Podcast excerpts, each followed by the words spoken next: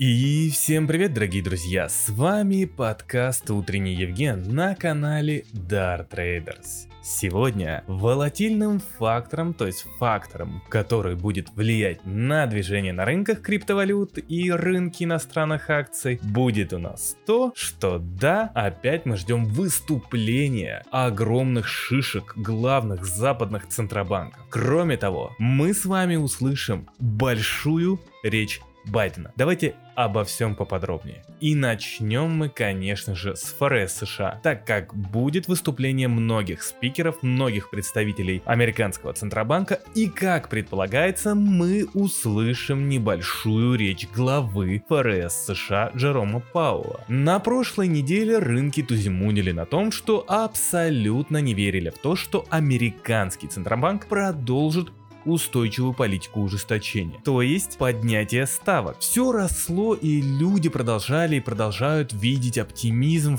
в плане роста рынка. Правда, данные по рынку труда, которые вышли в прошлую пятницу, вновь напомнили инвесторам, где они находятся. А находятся они вместе, где перестала работать та самая кривая Филлипса, что делает будущую экономику очень неопределенной. Так, давай Евген обо всем опять еще более подробно. Кривая Филлипса, дорогой друг, это то, что описывает традиционную взаимосвязь между инфляцией и рынком труда. Идея заключается в том, что инфляция и безработица движутся обратно друг к другу. Когда инфляция растет, безработица должна падать и наоборот. То есть рост инфляции говорит о высокой экономической активности, то есть высоком спросе в экономике, где компаниям приходится набирать больше рук, чтобы удовлетворить растущий спрос. Если инфляция падает, то значит, что спрос в экономике тоже падает и компаниям не нужно столько сотрудников. А также компании сокращают расходы, которые вызваны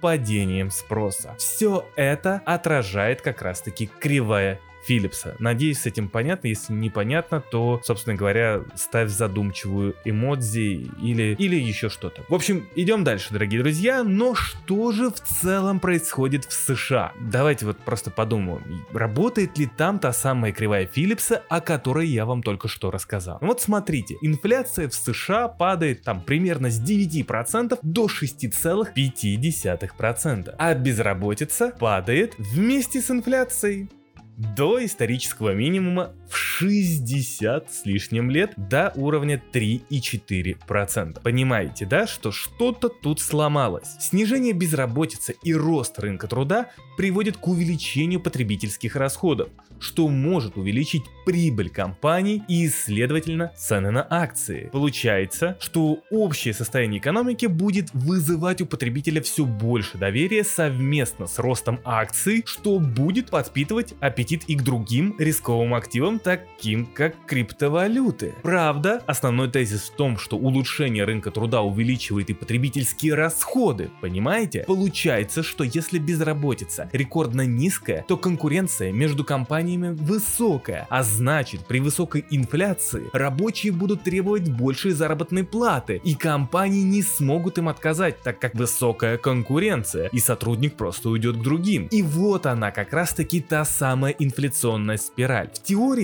конечно, да, мы можем предположить, что рост потребительских расходов уже достиг пика и сокращающихся возможностей потребителя из-за роста цен, то есть высокой инфляции, а что приведет как раз таки к сокращению спроса и выровнять тот самый рынок труда, то есть тот пойдет вниз, когда компании начнут увольнять сотрудников. Но пока, дорогие друзья, рынок труда становится все сильнее и сильнее, что может говорить о том, что экономика не верит в то, что правительство и Центробанк позволяют спросу сократиться, а значит могут компании раскручивать инфляционную спираль, просто терпя этот промежуток времени. Получается, что у ФРС большие проблемы, так как экономика не верит американскому Центробанку, что как раз таки доказывает последний тузимун, который случился на рынках. Но дело в том, что что веришь, что не веришь ты там ФРС, а инфляцию снизить надо, так как контроль цен поддерживает стабильность в финансовой системе, а США необходима эта стабильность, чтобы удерживать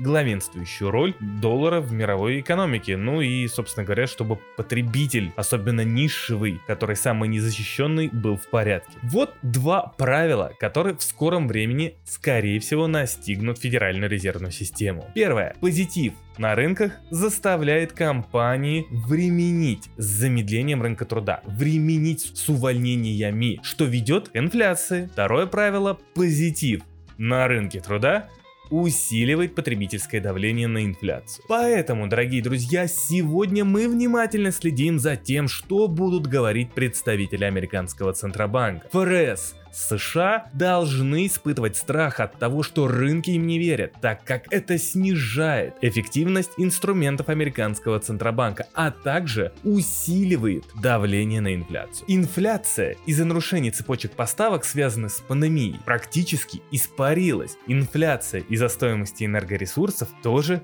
испарилась и даже в какой-то степени сейчас немного начинает нарастать. Впереди мы должны начать все-таки слышать о том, что ФРС готовы идти дальше и выше в ужесточении политики или жди беды.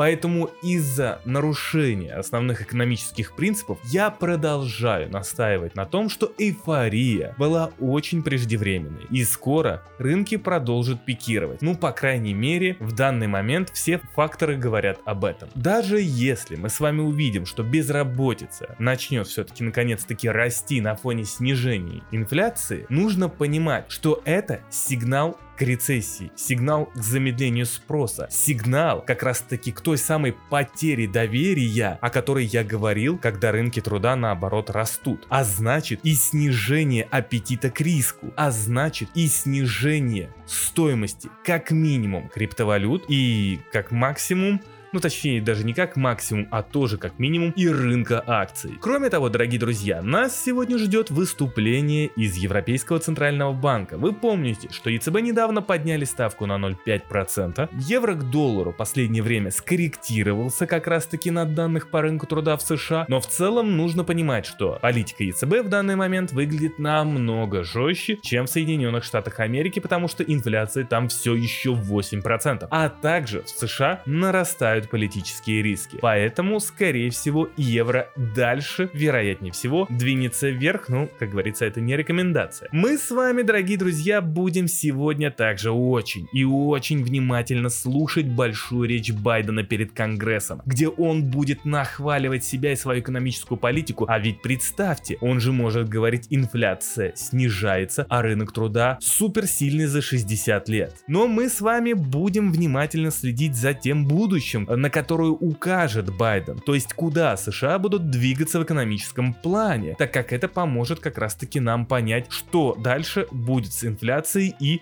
с рынком активов, как рисковых, так и супер рисковых в виде крипты. И естественно мы с вами будем слушать о главном черном лебеде, который случился на выходных. Китай. Китай, Китай, Китай, Китай, а именно тот самый воздушный шар. Да, дорогие друзья, тот чертовский воздушный шар, который просто всколыхнул весь мир. Дело в том, что администрация Байдена и в целом США, ну, скажем так, опозорились на весь мир с китайским аэростатом или как там его, короче, тем самым воздушным шаром, который якобы собирал медиаданные и его якобы случайно занесло ветром на территорию США, где все это дело в виде шаров пролетало над самыми секретными объектами США. И в воскресенье Байден все-таки отдал приказ сбить его своими F-22, но тем временем воздушный шар кружил аж с пятницы. Все это случилось, между прочим, за день до встреч госсекретаря США с Си Цзепинем. Это еще больше на самом деле настораживает. Такое ощущение, что у многих складывается, что это некий плевок в лицо от Китая американцам. Но здесь мы можем только догадываться. Пока что встреча госсекретаря и Си отменилась, но республиканцы не упускают возможности мочить Байдена за то, что тот допустил шару летать долго над территорией США. Да и весь мир, в принципе, смеется над американским ПВО. И это, естественно, увеличивает те самые риски. Понимаете? Дело в том, что, естественно, и демократы тоже напряглись. Ну и наверняка электорат, так как над тобой пролетает какой-то неопознанный китайский объект. Важно тут то, что США могут сейчас ввести или объявить о каких-то новых санкциях или ограничений против Китая и вернуть нас в торговую войну 2018 года, или которая продолжается в том числе до сих пор, где, дорогие друзья, геополитическая ситуация торговой войны Трампа и сегодняшняя геополитическая ситуация это две большие разницы. Торговая война тогда и торговая война сегодня это будут две разные торговые войны. То, как ответит США на воздушный шарик Китая, может стать тем самым черным лебедем для рынков. И сегодня Байден в своей речи обязательно про это скажет. Естественно, Евген будет анализировать обозревать все это для тебя, ну а ты, чтобы Евген мог больше времени уделять аналитики каналу и тебе, обязательно донать, донать, донать, донать. Это очень помогает развитию канала. Распространяй подкаст, жми все реакции, которые возможны. И спасибо за внимание. До новых встреч.